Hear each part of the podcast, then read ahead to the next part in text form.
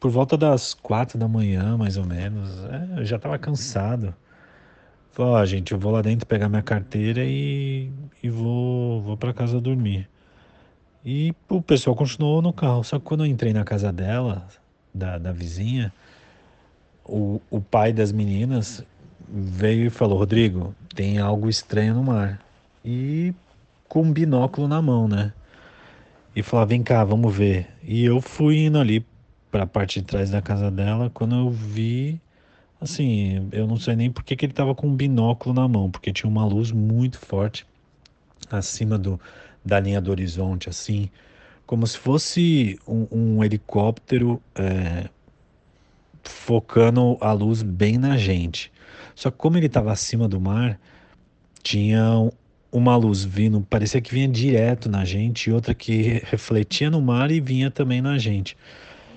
E não tinha barulho nenhum, era assim, um silêncio, é, só o barulho da, do mar. E essa luz ficava subindo e descendo bem leve, assim, bem devagar, nada com movimento agressivo. E ficamos lá uns 15 minutos. Eu chamei o pessoal que estava lá no, no, carro, na garagem, e falei: Ó, oh, gente, tem negócio estranho no mar, vamos lá, não sei o quê. E um dos meus amigos foi e falou: pô, é, vamos lá, vamos descer na praia e vamos até o mar para ver o que, que é. Só que, querendo ou não, tava todo mundo meio desesperado, né? E, e a, a mãe das meninas, a nossa vizinha, ela veio com uma câmera filmadora digital, né? Porque na época era 2000 é, e pouquinho, então nossos celulares eram, eram bem ruins. Ela foi, tentou filmar, não ligava a câmera nem nada, e falou: ah, deve estar sem bateria, sei lá. E voltou para casa e a gente ficou ali vendo. Aquilo ali ficava subindo e descendo, bem, bem devagar, até um momento que ele pegou e passou em cima da gente, alto, e em nenhum momento a luz parecia que deixava de mirar na gente, parecia que tava na gente, sabe?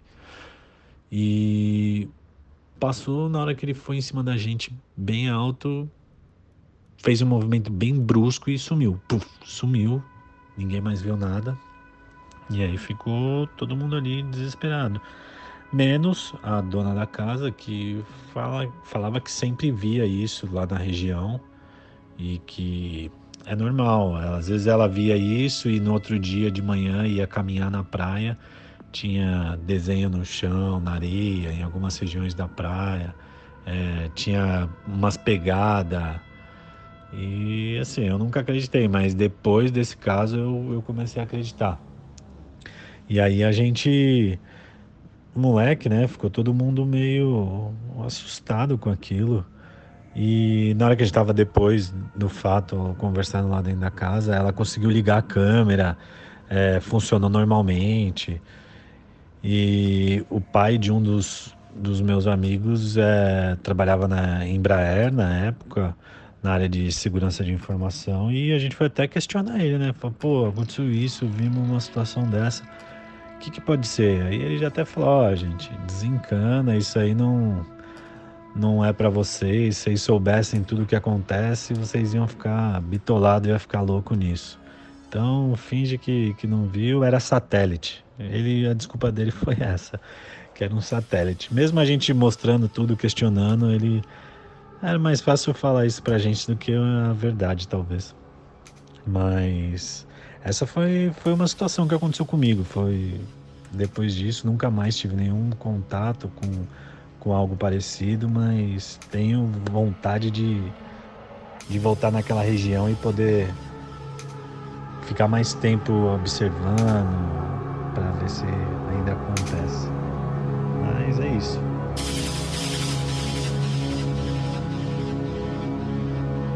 É, eu sou Daniela, eu tenho 27 anos, eu sou designer, eu moro na zona norte de São Paulo. E eu lembro que uma vez, uh, de noite, assim, de madrugada, na verdade, uh, eu estava dormindo e eu acordei uh, com uma luz azul projetada em cima da minha cama.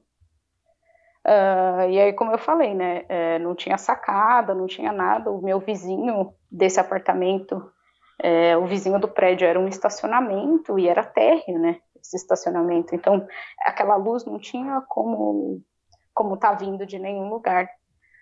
É, eu acordei com essa luz e eu não entendi muito bem o que estava acontecendo. Assim, eu só entendi que não fazia muito sentido aquela luz estar tá ali, porque ela não tinha de onde estar tá vindo. E daí eu acordei é, e quando eu olhei para o lado, assim, de, naqueles segundos, eu olhei para o lado assim, eu vi que tinha um borrão é, parado do meu lado na cama. E aí eu apaguei. É, essa foi a primeira vez. Eu apaguei, eu acordei com algumas dores, eu acordei com dor, com uma dor muito forte nas costas, uh, uma dor muscular meio intensa na barriga, como se eu tivesse feito muito exercício físico, assim. Uh, mas eu não tenho lembranças. Eu vejo, eu, a única lembrança que eu tenho é essa, esse borrão dessa forma meio humanoide. E depois disso, esse evento aconteceu mais algumas vezes, de forma muito similar. É, normalmente no meio da madrugada também.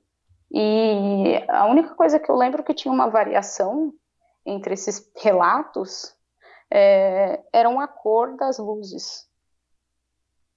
Então, a primeira vez que eu vi é, foi azul, e eu lembro de ter visto uma vez laranja, uh, verde e vermelho. Entendi. Com essas luzes. Então, o, o padrão era: você tentava dormir, via algo que parecia um vulto, e aí acordava com algumas dores. É isso? Sim. É... O, o, que me chamava atenção é que, assim, quando você acorda num estado. Eu, eu sou uma pessoa bem analítica, então é, eu tento ser o máximo, é, na maior parte do tempo, racional, sabe? E o que me chamava atenção é que quando eu tava deitada e a gente acorda meio que nesse estado de choque, assim, acorda meio no, no susto, no impulso, uhum. é, me conhecendo, eu sei que eu não conseguiria voltar a dormir tão rápido. E essas histórias, elas têm, tipo assim, no momento em que eu vejo esse vulto, a história acaba. É, tipo, não tem uma, continua, uma continuação. Eu tenho, tipo, um corte muito, muito abrupto e eu acordo de manhã. É, elas não têm, tipo, a demorei para pegar no sono, ou lembro de alguma coisa, não lembro de nada. Eu, é como se eu, como se eu tivesse apagado, sabe? Como se alguém tivesse desligado a força, assim. É uhum. É muito bizarro. Você tem é, noção do horário? Olha, eu não sei te dizer porque eu não. Uh, eu, eu, eu sei que eu não estava paralisada, assim, tipo paralisia de sono, alguma coisa assim, mas aquela, aquela, depois da primeira vez, é, aquela história me causava um pânico tão grande que eu não sentia vontade de me mexer e eu tinha medo de olhar para o lado, porque eu já sabia o que eu ia ver. Então eu não tenho noção da, do horário assim. É, esses vultos tinham alguma forma específica que você lembre? Ah, era uma forma bem humanoide, assim, é, bem, bem, parecido com uma pessoa, um pouco mais, é, eu não diria que uma pessoa assim de estatura completa, diria uma pessoa de estatura mais baixa, assim, 1,60, mas não, não era tipo, ai, cabeçudo, nada. Era, uhum. era uma pessoa pequena. Certo. É, você tem noção como é que ficavam os seus dias ou seu dia depois que você acordava? Tipo assim, você sentia dores e tal. Mas como é que era o restante do seu dia? Cara, eu sentia muito cansaço. Assim, um cansaço muito fora do comum. É... Acho que quase todo mundo já passou por isso. Quando você fica muito doente, assim, muito gripado, vários dias seguidos e aquele cansaço demora para passar, eu me sentia assim quando isso acontecia. É... Então, eu, eu passava o dia inteiro me arrastando, e assim, era uma, é, as dores, principalmente nas costas, era um negócio muito difícil de lidar, porque eu não conseguia ficar muito tempo reta, assim, era um negócio bem incômodo. É, então era um dia bem difícil para mim. Esse cansaço realmente atrapalhava o meu dia, assim, era desconfortável sentar, era desconfortável pegar transporte público, tudo era, era desagradável, assim. Você notava algum certo padrão de periódico, assim, desses encontros? Vamos chamar assim? Olha, no começo, assim, depois que aconteceu a primeira vez, eu vi é, uma frequência de mais ou menos de 10 em 10 dias durante uns dois meses, três meses. Uhum. E, e aí, depois de um tempo, isso começou a espaçar. Eu lembro que eu tive essas experiências por mais de um ano. Só que aí elas foram espaçando, espaçando, espaçando, e aí chegou num ponto em que elas não aconteceram mais. Nunca mais. Entendi. Qual foi a última vez? Uh, eu acho que 2000 e. Meu Deus, a pessoa quando é ruim de matemática. é, mas eu acho que 2015, 2014, por volta disso. Entendi. Você chegou a procurar algum tipo de ajuda, tentar entender o que estava acontecendo? Olha, o máximo que eu fiz é, foi falar para o meu pai. É, o meu pai ele é espírita e tal, e ele é bem ligado nesse negócio de ET, de alien, ele gosta assim. O máximo que eu fiz foi falar para o meu pai. Eu falei, a primeira vez que aconteceu, eu, falei, eu liguei para ele, assim, de manhã, e falei: Meu, aconteceu um negócio muito estranho. É, eu não sei o que é. Aí eu expliquei para ele, e ele ficou uns minutos em silêncio, assim. E o meu pai não é um cara que, que, é, que, que é um cara silencioso, assim. Meu pai fala alto, ele é, ele é uma pessoa com um comportamento diferente. E aí ele falou assim: Ah, eu passo na sua casa de noite para a gente conversar e aí ele conversou comigo, e aí ele falou assim: Olha, eu não consigo te dar uma explicação muito racional para o que aconteceu com você, porque não faz sentido. Daí a gente ainda tentou, assim, é, a gente tentou fazer alguns testes de tentar fazer a mesma luz, com a mesma intensidade, mas não acontecia, assim. O, é, uma lâmpada comum e a gente fez uma gambiarra elétrica para tentar fazer isso mas uma lâmpada comum dessas, mesmo de LED, não iluminava o meu quarto o suficiente daquela forma. Era muito forte, assim, parecia um holofote, sabe? Entendi. Então a gente tentou e a gente não conseguiu achar uma explicação racional. E aí ficou por isso mesmo. Eu aceitei, ele aceitou, e aí eu falei, ah, tá bom, ok. Como eu falei na época, é, aqueles eventos me causavam bastante medo, assim, em, no ponto de, de eu entender o que estava acontecendo e eu não querer olhar para o lado. E, mas é o que eu falei, eu sou muito curiosa, então o impulso de olhar para o lado era mais forte do que eu, mas eu senti um medo real, assim, um medo meio paralisante. Uhum. É, mas hoje em dia eu acho que eu conseguiria lidar melhor com a história, talvez por já ter passado tanto tempo e por ter processado é, o que aconteceu e eu acho que ter aceitado mesmo, sabe? É, se foi uma experiência com algum com algum outro ser, com algum algo de extraterrestre e tal, eu, eu aceito, assim, não, não me causa mais o terror que causava antes.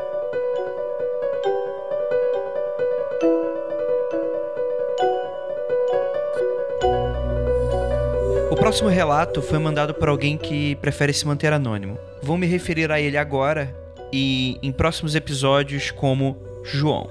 Esse é o relato de João.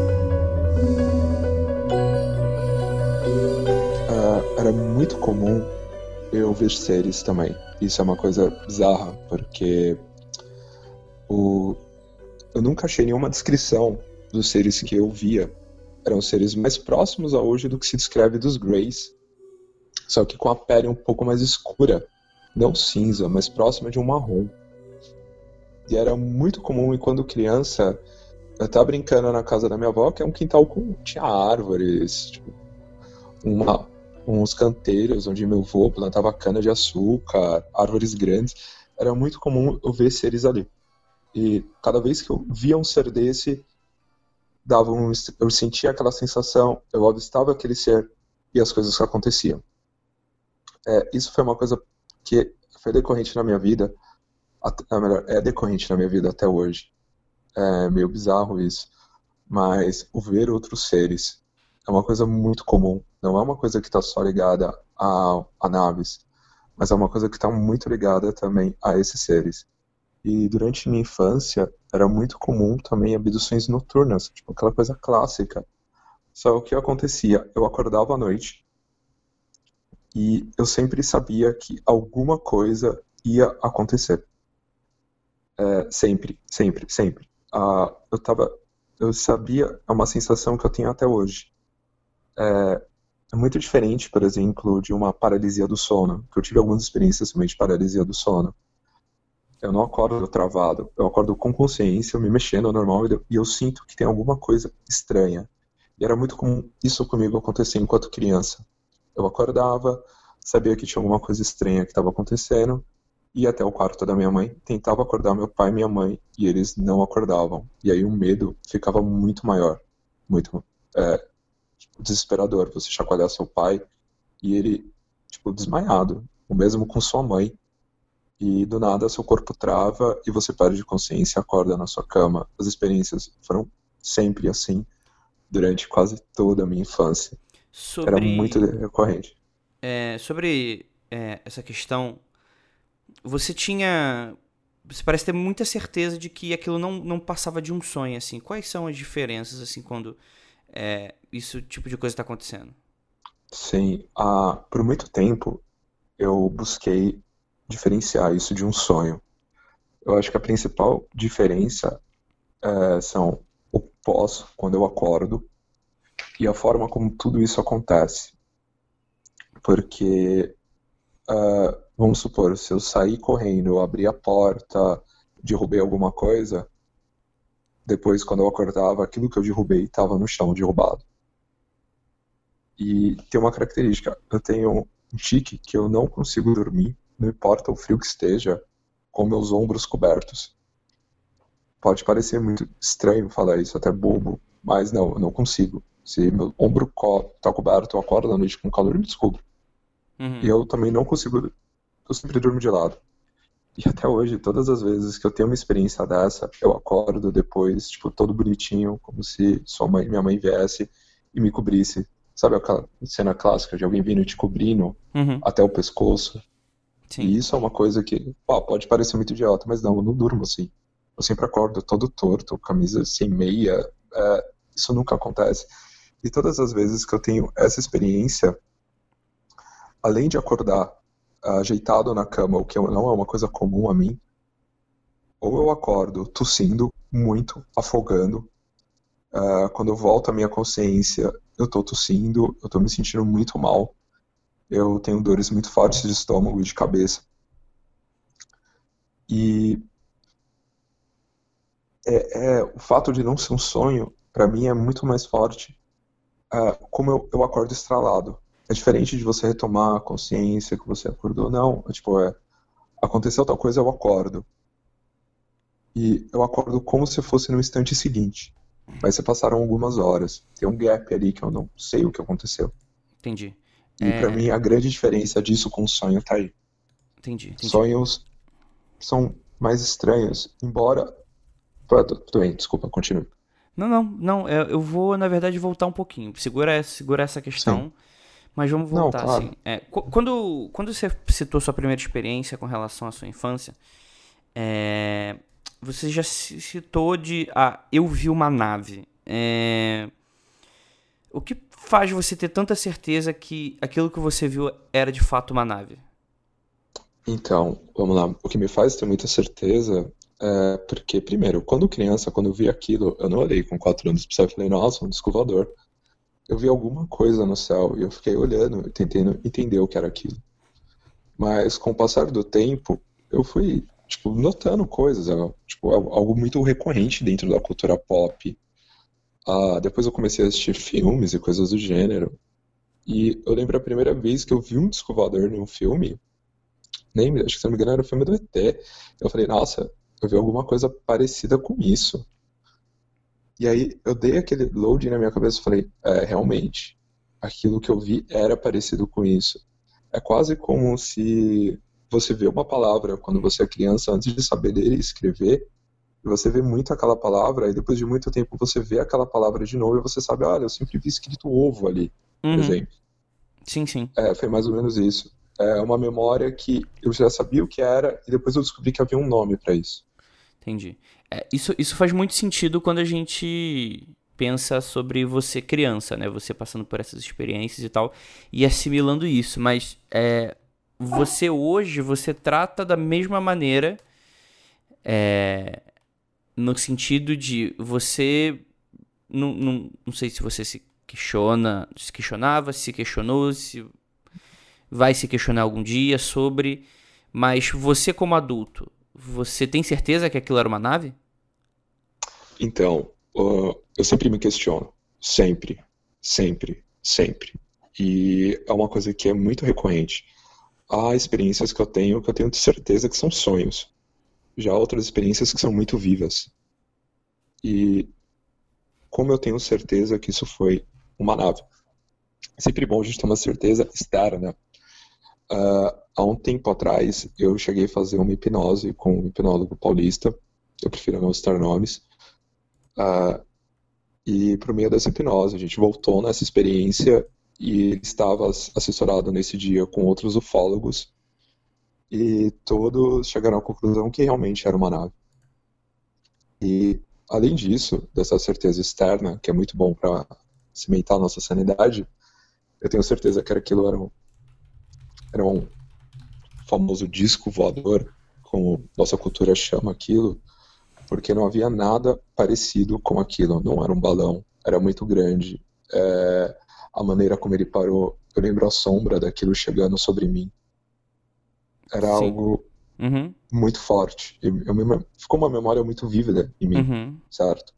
Eu começo a ter contato sobre a ufologia dentro dessa perspectiva quando eu era adolescente e eu descobri a revista UFO, quando eu devia ter uns 13, 14 anos. Há um bom tempo atrás, quando a internet ainda não era quase usada, eu descobri a revista UFO e depois disso eu descobri uma série de revistas Planeta da minha mãe e eu passei a pesquisar um pouco mais sobre. Por que, que isso te interessava? Eu não sei. Ah, na verdade, ah, era algo que eu olhava no começo e eu queria entender o que era aquilo. E eu não sei te explicar o porquê, mas era algo que não me interessava, me fascinava. Até que eu entendi que aquilo, algumas coisas que eu vivenciava não eram coisas normais algumas coisas que eu vivenciava no meu dia a dia estavam dentro daquilo. E aí eu comecei a ter uma ideia maior sobre tudo que eu estava vivendo, porque até então para mim era uma coisa muito normal. Era, por incrível que pareça, era uma coisa muito normal ver objetos no céu, era muito normal. Ver seres não humanos era uma coisa para mim normal. Eu demorei um pouco para entender que isso não era algo normal. É, e, e, essa sua percepção do, do, de anormalidade passa a vir de quando? Ah, passa a vir quando eu começo a falar disso com as pessoas, pessoas próximas, familiares. E as pessoas, quando criança, eu falava sobre, as pessoas olhavam para mim e falavam assim: ah, criança, né? É criança inventando coisa. Mas quando eu comecei a ficar mais velho e as narrativas continuaram as mesmas, algumas pessoas começaram achei isso um pouco estranho. E falaram, olha, por que você está fazendo isso? Você quer atenção? Eu falava, não, é, de forma alguma. É, de forma alguma mesmo. Eu nem quero isso. Tipo, para mim era uma coisa muito comum. E aí eu fui entendendo que não era comum. É, interagindo com colegas na escola, e aí você começa a virar chacota.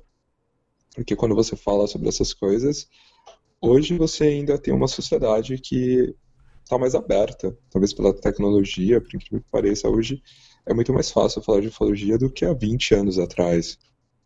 Quando você falava, você era claramente uma chacota. Então, eu comecei a me calar sobre. Eu entendi que não era normal e eu comecei a guardar isso para mim. E aí eu passei a pensar no seguinte: bem, se isso não é uma coisa normal, eu, eu sou louco, ou algo excepcional está acontecendo. E aí eu mergulhei de cabeça mais na ufologia para poder entender aquilo que estava acontecendo. Na verdade, a minha relação após esse primeiro encontro, no segundo momento com a ufologia, nada mais é do que uma busca da minha sanidade. Eu comecei a estudar ufologia para ter certeza que eu não estava louco e que as coisas que estavam acontecendo eram reais. Esse foi o meu grande mergulho dentro dela. É... Como é que foi para você você é, estudar e procurar algum material sobre e você perceber que era aquilo que você estava passando? Como é que você se sentiu com relação a isso? Olha, eu me senti estranho. Porque, por mais que eu falasse com algumas pessoas, eu falava, sempre falei bastante disso com minha mãe, que é uma pessoa que tem uma mente muito aberta em relação a tudo isso, mas ao mesmo tempo era algo muito solitário. E eu tinha muito medo de, por exemplo, procurar outros indivíduos que passavam por isso também. Eu tinha muito medo de ah, mandar uma carta para uma revista. Eu tinha muito medo de mandar uma carta a um escritor, porque eu tinha vergonha, não, não tinha certeza que se isso estava ou não acontecendo comigo era aquilo. Nossa, isso está acontecendo. É horrível, é incrível. Eu quero que isso pare, mas ao mesmo tempo eu quero entender isso, eu quero me mergulhar nessa experiência. Era um misto de sensações que eu estava vivendo em relação a tudo isso. Minha avó ajudou, teve um grande papel na minha criação e eu vivia na casa dela porque minha mãe e meus pais, meus pais trabalhavam, minha mãe e meu pai trabalhavam, então eu ficava com minha avó. Uh, e minha avó assim como minha mãe e meu pai, moravam na região do Jaraguá, na Grande São Paulo. E aquela periferia muito próxima de uma reserva natural. E eu estava no quintal da minha avó brincando, muito jovem, e daqui a pouco eu senti uma coisa estranha. E essa sensação, ela é presente até hoje na minha vida. É um calafrio junto com. Eu não sei explicar. Eu sinto que tem algo ali que não deveria estar ali. E bem, eu tive essa sensação e eu olhei para o céu. E ao olhar para o céu, eu vi algo estranho andando a uma velocidade muito baixa. Andando a uma velocidade quase de 10 a 20 por hora, mais ou menos. E era uma nave não muito grande, de tamanho médio, daquela forma clássica de prato voador mesmo. Mas ela tinha. Ela era um pouco mais anat ah, não sei se o termo correto seria anatômico, ela tinha suas, ela não tinha é, nenhum ângulo agudo nas suas pontas, ela era toda quase como se ela tivesse sido esculpida pelo vento, assim, era uma coisa muito bonita de se ver. E eu me lembro até hoje dela com muitos detalhes. E eu lembro que ela parou sobre o quintal e sobre mim. E ali eu tive minha primeira grande experiência porque enquanto criança eu lembro de retomar a consciência muito tempo depois. E minha avó tava me procurando. Ah, menino, vem você tem que tomar banho, né? Ou sua mãe vai chegar. E eu não sei quanto tempo isso passou, mas ali eu tive a primeira experiência. E eu não tenho uma memória do que aconteceu dentro dessa nave. É, até hoje eu não tenho, mas minha primeira experiência foi nesse momento. E todas as outras experiências são quase como ecos disso. Como que eu vi esses seres e vejo até hoje? Embora faça um bom tempo que eu não os vejo, mas é quase como se eu olhasse. É uma descrição muito próxima da que o pessoal descreve às vezes, ah, vi um shadow people, ah, vi um fantasma. É quase como se eu olhasse, eu sentisse um calafrio, eu sentisse que havia algo ali me olhando e eu olhasse naquela direção. E quando eu olhasse para aquela descrição, havia sempre seres muito próximos de uma mesma forma, parados me olhando. Por exemplo, lá atrás de umas árvores, me olhando. E eu sentia aquele calafrio e eu sentia a mesma. Ah, como se fosse um pressentimento que alguma coisa vai dar errado. Como se fosse um pressentimento que eu não deveria estar ali. E eu olhava naquela direção e eu os via. E sempre, sempre foi assim. É, como que eu ligo? Porque sempre que uh, eu vejo esses seres, é porque eu tô passando por um período em que eu tô vendo muitas naves, eu tô vendo. Eu tô tendo experiências de abdução, todos, tudo isso sempre acontece no mesmo tempo, é, mesmo espaço de tempo. Vamos supor que eu já tentei tabelar isso, mas não segue uma ordem ah, a cada três anos, não, é, a cada dois. já cheguei a ficar tipo três anos e meio sem nenhuma experiência que eu me recorde. Foi incrível, melhores momentos da minha vida. Mas o que acontece é que vamos supor que eu tenho dois meses de intensa atividade. Durante esses dois meses eu vou ver esses seres. Ao mesmo tempo que, ah, eu vi um ser hoje, no final, à noite eu estava na sala, eu senti uma grande vontade de olhar para o céu, fui até a minha janela, olhei para o céu e tinha uma bola vermelha fazendo loopings no céu. Você fala, nossa, mas aquilo é um balão. Tá, é um balão. Aí você fala, ah, o balão não vai para frente, volta, faz tipo um triângulo no céu. E você sente aquela sensação. E depois uma, duas noites depois você tem uma experiência de abdução. É, esse, tudo isso sempre esteve muito ligado, muito, muito ligado. E com o passar do tempo, eu consegui costurar esse sentido para isso. Porque quando criança olhava, eu só ficava assustado, eu travava e algumas vezes perdia a consciência e depois retomava, depois de um tempo tinha passado, tinha os lapsos de tempo que passavam para aí. Fui uma criança que também cresceu sozinha, em alguns sentidos, eu, ou eu ficava na casa da minha avó, ou eu ficava na minha casa, e meu pai tinha um comércio que era embaixo, e minha mãe trabalhando, era bancária, então era muito comum eu ficar em casa sozinho.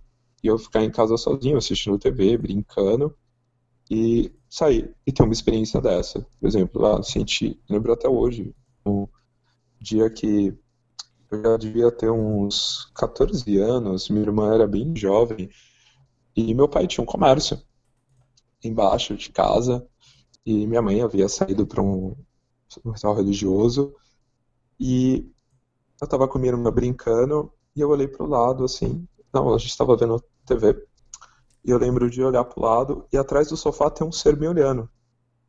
E como assim atrás do sofá? Eu não sei se você consegue imaginar quando eu digo que é aquela forma clássica de casa de pobre, que um sofá de três lugares fica é, na horizontal e o sofá de dois lugares fica em, tipo, quase em um L do lado. Sim. Se você consegue Uhum. entender. Uhum. Ótimo. Então, como se o ser estivesse atrás desse sofá me olhando. Eu me lembro disso muito forte. Eu pegando minha irmã, ah, vem aqui, vamos pra cozinha. Aí eu fui pra cozinha, fechei as portas e voltei pra sala pra ver o que estava acontecendo e o ser já não estava mais lá. Ou acordar à noite com um ou dois seres desse no quarto me olhando e perder a consciência. Ok, mas até o momento você não falou muito a palavra medo com relação a isso. O que, que eles- esses seres te causavam assim quando você tinha essa- esses encontros? Olha, eu até me arrepio quando você pergunta isso, porque é uma coisa meio estranha. Porque eu não sei dizer. Era uma mistura de medo com fascínio. Por incrível que pareça o que eu vou te dizer, depois de um tempo eu comecei a me sentir à vontade com esses seres. Eu começo a deixar de ter medo. Embora algumas experiências sejam horríveis, mas eu começo a deixar de ter medo. E isso vai acontecendo com o tempo. Embora eu não aceitasse, eu lutasse, até perder a consciência quando havia os encontros, é, eu não tinha medo. Ao ponto de, por exemplo, nesse caso, nesse dia eu não perdi minha consciência, o ser estava me olhando. Fui com minha irmã até a cozinha, fechei a porta da cozinha, que ainda não tinha essa moda de ambientes abertos. É, lembro de falar para ela, ó, não abre essa porta. Ela era bem criança, ela também nem conseguiria abrir a porta. E eu ia até a sala ver o que estava acontecendo. E o ser não tá mais lá. Era muito comum eu acordar à noite, eu saber que aquilo ia acontecer, eu ficar com medo demais, me esconder embaixo da cama, embaixo de uma escrivania que havia no meu quarto, e notar que havia algo ali, e perder a consciência depois. Mas é uma descrição que não me causa medo. Hoje, por exemplo, não mais. Mas eu não sei explicar, é uma mistura de fascínio, não sei se é uma síndrome de Estocolmo, não sei. Mas não é algo tão gostoso, digamos. Entendi. Não Como é- é, não é algo que eu queira ver, mas quando eu via, me causava uma certa normalidade. Como é que era você chegava a perguntar pra sua mãe, buscar algum, algum tipo de auxílio de algum adulto? Como é que era essa relação? Olha, minha mãe, ela é uma pessoa muito religiosa e ela é espírita kardecista e por muito tempo, para minha mãe, isso nada mais era do que eu ver no espíritos inferiores. Eu falava, mãe, eu vi tal coisa lá, Fernando. Isso é um espírito umbralino. Minha mãe era bem, teve uma fase bem fanática dentro do kardecismo. E ela sempre narrava, ah, você está vendo espíritos, a criança tem mediunidade. Mas tinha alguma coisa física ali e eu sentia que não era isso. Sabe, eu sentia que não era uma experiência religiosa, mas sim uma experiência física mesmo. De certa forma, você citando sobre essa sua experiência de levar sua irmã para a cozinha, é... e você fala que você volta e eles não estavam mais lá. Eu acabei não perguntando, mas vamos dizer que eles foram embora de alguma maneira. Só que eu não sei se as janelas estavam abertas, eu não sei se as portas hum, estavam abertas. Então, assim, apesar da eu sua já mãe. muito disso com hum. minha esposa. a gente sempre discute muito sobre isso. É, como que esses indivíduos conseguem se projetar em um ambiente que não está aberto. De fato, a sala estava toda fechada e esse ser não estava mais lá. É, então, isso, isso, não, é. isso não deixa um pouco dentro de uma crença, um paradigma espiritualista, né? Que são entidades ao invés de seres, né? Entidades no sentido então, espiritual da coisa. Eu sempre tive um problema porque eu nunca me senti realmente ligado à egrégora cristã. Uh, embora no Brasil nós sejamos obrigados a se ligar a ela, eu nunca me considerei um cristão muito devoto. Mas, sei lá, por exemplo, se eu fazia todos aqueles rituais espíritas, uh, Pai Nosso, chamar um mentor, ou N coisas, isso nunca funcionava. Uh, minha mãe me levou para desobedecer. Vamos seguir nessa linha, por exemplo, espírita. Eu fui ao centro que ela ia, o centro, eles falaram: ah, o menino tem mediunidade, vamos bloquear a mediunidade do menino. Aí, beleza, bloquearam a minha mediunidade, supostamente bloquearam a minha mediunidade. Depois, fiz uma várias terapias na casa espírita para desobsessão e as coisas continuavam acontecendo. É, é, uma, é uma coisa que mais à frente eu tive um contato e eu fiz essa pergunta. E ao fazer essa pergunta para os seres, eu falei: Meu, desculpa avançar muito, mas uhum. como isso pode acontecer? Eles simplesmente olharam para mim e falaram: Olha, acontece porque nós temos tecnologia para fazer isso. Só. E só. E eu não tive uma outra resposta é um grande paradigma que eu tenho. E um dos pontos que eu deixei de resistir às abduções é porque se eu me tranco em casa, eu me tranco no meu quarto, ou estou num prédio de morando no décimo andar, e isso acontece, eu não posso resistir a isso. Não tenho o que eu fazer. É, até por uma relação pragmática, eu deixei de resistir um pouco. E quando eu falo resistir, é o quê? Quando eu acordava à noite e sentia essa sensação, eu tentava lutar, eu tentava me esconder, eu tentava gritar, e tudo isso piorava muito. E eu passei a ficar tranquilo e aceitar o que estava acontecendo. Porque não importa o que eu fizesse, eu não consigo resistir. É uma coisa muito absurda você estar tá trancado, né? e isso mexe um pouco também com sua lucidez, porque você fala, meu Deus, ah, isso deve ser uma um sonho. Mas tem uma série de outros sonhos acontecendo, você acorda dolorido, você acorda tossindo, você acorda com dor de cabeça, seu nariz sangrando, coisas do gênero. Você fala, meu Deus, o que está acontecendo? Quando isso também não acontece com pessoas que estão junto com você.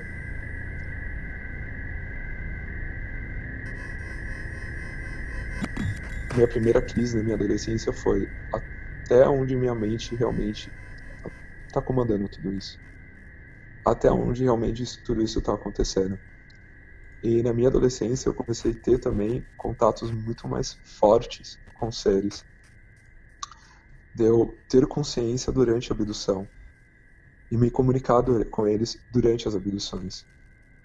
E isso me trouxe um certo não sei explicar, é, uma segurança que aquilo ali que estava acontecendo não ia acabar, que era algo que fazia parte de mim. Eu me lembro que em uma experiência, isso é uma coisa muito vívida, é, eu retomei a consciência durante a abdução. Como eu falo assim, retomei a consciência? era muito comum eu ter essas experiências, tipo, acordei com alguma coisa no meu quarto. Mas eu sabia que eu já tinha pesquisado sobre paralisia do sono, porque eu pesquisei que isso poderia ser um sintoma de paralisia sono. Então, beleza. E também falaram para mim sobre no centro espírita, daí que eu fui atrás. E eu pesquisei e eu descobri que eu também tinha algumas vezes paralisia do sono. Eu falei, putz, que merda. Eu tenho paralisia do sono e eu tenho isso. Como eu sei que um é real, o outro não? Uh, nos meus casos de paralisia do sono, eu já acordo com, sono, com o corpo travado. E aí a paralisia do sono acontece. E eu busquei não entrar em desespero para ver se é uma paralisia do sono ou não. Mas quando eu tenho essas relações, eu acordo, eu sei que tem alguma coisa no meu quarto. Eu chego a me mexer na cama, eu chego às vezes a sentar na cama. E eu sento e eu sei que tem algo ali, mas nem sempre eu consigo identificar na hora. E aí o meu corpo trava e minha consciência desaba. E quando minha consciência geralmente desaba nisso, eu entro em sonhos. Mas sonhos repetitivos. Quase como se eu estivesse vivendo um MMO. Quase como se eu estivesse dentro de um filme. E com o passar do tempo, na minha adolescência, eu comecei a perceber esses padrões. E eu falava, pô, peraí, esse sonho não é meu. E quando eu tinha essa consciência, toda aquela realidade que eu tava se desabava e eu retomava a consciência dentro de uma nave, por exemplo. E no começo, quando isso acontecia, eles me apagavam diretamente. Até hoje, às vezes, isso acontece. Eu sou apagado instantaneamente mas em um determinado caso, eu não fui apagado. Eles Quando olharam você fala apagado, si. você se refere ao quê? Eu, sua consciência é você desmaiar. Tipo, ah, você entendi, acordar. Entendi. Você, e, infelizmente, é muito aquela descrição clássica mesmo. Eu falo infelizmente porque eu nunca gosto de, quando eu vou falar de uma abdução, pegar elementos da cultura pop. Porque eu acho que isso tira totalmente a experiência. Mas é você acordar em um lugar e ter seres sobre você, uh, ao seu lado em pé, tal como se você estivesse em uma maca. E era muito comum eu acordar, olhar para eles, eles se mostrarem surpresos por eu ter acordado e me apagarem. E quando eu falo apagar, é eu desmaiar mesmo. E acordar na cama depois, no outro dia, uh, sempre antes do, por exemplo, vai, despertador. Despertador desperta às 5h50. Você acordar alguns segundos antes do despertador com total consciência olhar que horas e o despertador despertar. Isso é uma coisa que sempre acontece. Ah, desde, que você, desde que eu comecei a cronometrar mais o tempo, a usar despertador para acordar a rotina de adolescente barra adulto, isso sempre acontece. E em um determinado momento, uma determinada vez, eu retomei a consciência e eles não me apagaram. E eu tive meu primeiro contato dentro de uma nave com eles. Foi uma experiência muito incrível, que me rendeu coisas muito boas. É, você tinha quantos eu, anos nessa época? Com essa experiência, eu tinha 16 anos. Certo. E isso me abriu precedentes para outras coisas que hoje eu tenho consciência que estão em outros lugares, mas eu retomei a consciência na nave, eu estava numa nave muito grande todos os espaços onde eu tô, sempre quando eu retomo a consciência e eu tenho um contato, são lugares muito grandes, muito grandes mesmo. É, não um cômodo, mas tal como se você estivesse dentro de um galpão, por exemplo. E eu lembro de retomar a consciência e havia seres ali.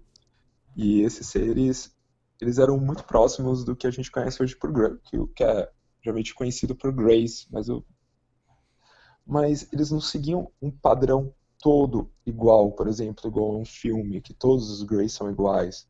Uns eram mais altos, outros eram mais baixos, outros eram mais acinzentados, outros eram mais próximos do marrom, uh, de um bege. É uma coisa meio. Outros mais próximos entre um cinza e um azul. As cabeças também tinham tamanhos diferentes. E eles seguiam aparentemente uma hierarquia, mas eu nunca consegui entender qual é. E eu gosto de frisar isso porque todos os seres que eu tive alguma experiência sempre são muito diferentes uns dos outros. Eles não são tão padronizados. E é uma coisa que eu nunca vi em nenhum outro lugar. Eu nunca tive. Eu nunca vi isso dentro de filmes, em séries, em livros. É, é quase como se você pegasse um grupo de pessoas mesmo, de vários lugares diferentes, de várias etnias diferentes. E cada uma ali tivesse uma característica, um de origem asiática, um é mais alto, um é mais magro, um outro. E esses seres, eles interagiram comigo e eles não falaram. Eles não falavam. E é uma coisa muito estranha de se explicar isso. O como é conversar com esses seres. Porque uh, som não é emitido. Então é quase como se você pensasse e ideias viessem na sua cabeça, mas que não são suas. Mas não é uma conversa telepática como a gente vê em filmes. Eu, a forma como eu vejo isso de uma maneira mais forte é quase como se viesse um arquivo de texto, um arquivo pronto na minha mente. E eu já soubesse o que eles estavam dizendo, o que eles queriam me dizer. Eu nunca ouvi a voz desses seres. Cheguei a ouvir voz de outros, mas não desse. Era uma conversa telepática, mas não aquela conversa telepática de cinema, como a gente entende que um fala com o outro, um pensa, o outro responde não. É como se a, quando você fizesse a pergunta, a resposta já viesse. Tal quando você pensou em fazer a pergunta, a resposta já está pronta na sua mente. E as conversas eram feitas dessa forma. E eu perguntei pela primeira vez o que estava acontecendo. E eles me responderam. E é uma resposta que ecoa até hoje Tipo, ah, tá acontecendo o que deve acontecer. Eu falei, ah, mas o que são vocês? Você não pode saber disso. E é uma resposta que eu sempre tive até hoje. Ah, mas de onde vocês vêm? Uh, você não pode saber disso. Não interessa você saber disso, mas comecei indagá-los. Claro que me interessa. Olha o que está acontecendo. Por que, que isso está acontecendo comigo? Porque deve acontecer.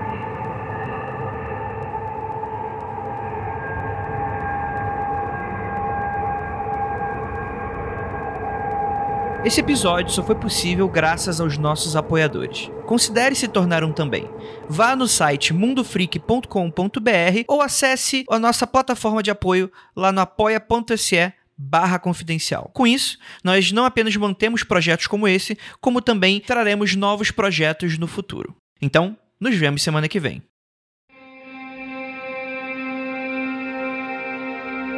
E no próximo episódio do Criptologia.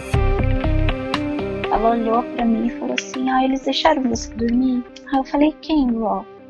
É porque tinha aquela luz forte do lado de fora. Você conseguiu dormir? Não tô acreditando. Eu falei: Eu não vi, vó, eu não vi, mas eu escutei. Porque eu não vejo. A gente voltou tossindo, afogando. Ela olhou pra mim e falou assim: Eu preciso esquecer. Eu quero esquecer.